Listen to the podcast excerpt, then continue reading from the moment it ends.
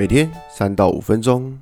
阿信带你股市看透透。欢迎收听今天的晨间碎碎念。大家早安，我是阿信。今天是七月九号，礼拜五。先来为大家整理一下昨天的美国股市。道琼指数下跌两百五十九点，跌幅零点七五个百分点。Next day 下跌一百零五点，跌幅零点七二个百分点。S&P 五百指数下跌三点五五点，跌幅零点八二个百分点。费城半导体指数下跌三十八点，跌幅一点一九个百分点。可以看到，昨天美股四大指数都是下跌的。那下跌的主要原因其实在于两个，一个就是说在，呃美国昨天，我们知道美国昨天被恐怖攻击嘛。但我个人觉得这个因素其实占的是相对较低了，因为其实美国被恐怖攻击，说实在话，好像也没有看到什么。恐慌指数有大幅度飙升的情况，然后也没有看到说呃油价好像有大喷特喷，所以我觉得说这个恐怖攻击，就算真的是恐怖攻击好了，那对于市场上的影响其实并不大。那另外一个就是在于说美国的疫情，那其实这个疫情呢，在之前就有跟大家稍微提过，就是说，嗯，反正。美国如果真的要爆发二次疫情，那应该也不是什么太意外的事情，因为我们知道说现在那个 Delta 病毒真的很严重，所以说，呃，就是真的爆发疫情的话，那对于市场会有什么影响？其实不会有什么影响啊。如果真的爆发疫情，那大概就是可以确定一件事是，联总会可能会继续印钞票。对，所以，呃，就某个层面来说，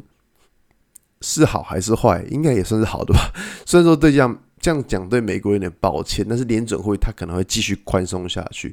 所以说其实呃在昨天的下跌的，昨天美股下跌的情况之下，其实呃如果是这种这两个情况来讲的话，其实我个人觉得说，其实呃大概可以当做一个是涨多之后的回档，只是刚好有一些事件因素的关系，所以让美股跌得比较重。那我们回到台股来看呢，昨天台股其实也是有乱七八糟的，就是可以看到昨天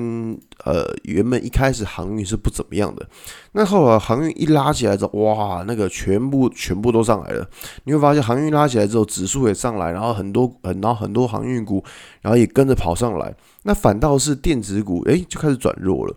呃这种情况在。过去已经呃很很频繁的发生，就是今天可能抢传产，明天抢电子，电子抢完后天再传抢传产，就变成说一天一个族群，然后呃天天都不同群，对，最近就是这样子，就是变成说很尴尬，你知道吗？那你只要那种前天靠大涨的跑去追，诶，隔天就变成说好像就是这样，就是可能会追在高点的感觉。所以，如果以最近的操作，我就会跟大家讲，就是说，哦，就是你不要去追高啊，干嘛之类的。那我还有再跟大家讲的东西，就是说，呃，可能今天大家会去看一些股票。那我在这边就跟大家讲的观念，就是说，因为呃，今天是礼拜五，所以说周线的部分在今天就是最后一天嘛。那在我们选股的呃，应该说选股的方法当中呢，其实，在礼拜五选股会尽量避开说这个礼拜成交量已经太大的股票，因为你想一件事，